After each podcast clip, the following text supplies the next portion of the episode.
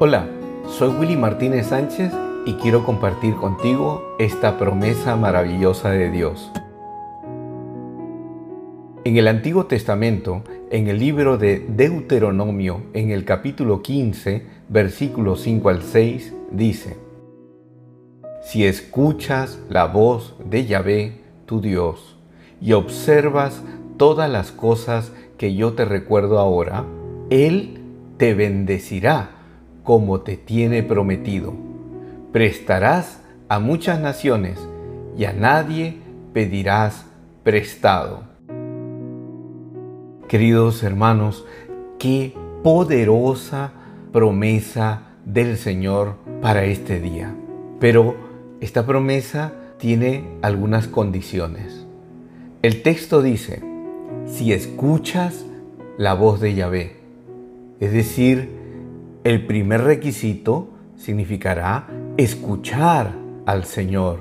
¿Y cómo podemos escuchar a Dios? Por medio de su palabra, de la oración, de los mensajes que recibimos de la gente consagrada que anuncia el mensaje. Dios tiene muchos caminos para hablarnos, pero principalmente su palabra. Por eso hay una condición, si escuchas la voz de Yahvé. Y tal vez este es el gran reto para cada uno de nosotros, querer escuchar al Señor. Si pones una actitud sincera de escucha a Dios, Él responderá. Él va a utilizar diferentes instrumentos, pero Él se encargará de responderte. Y dice otra condición más esta promesa. Si observas todas las cosas que yo te recuerdo ahora. Y aquí el escritor sagrado está haciendo referencia a los mandamientos, a la ley de Dios. Es decir, debemos de vivir en fidelidad a la ley de Dios. Yo me acerco al Señor con un corazón recto, abierto. Quiero cumplir los mandamientos de Dios. ¿Y cuántos mandamientos hay?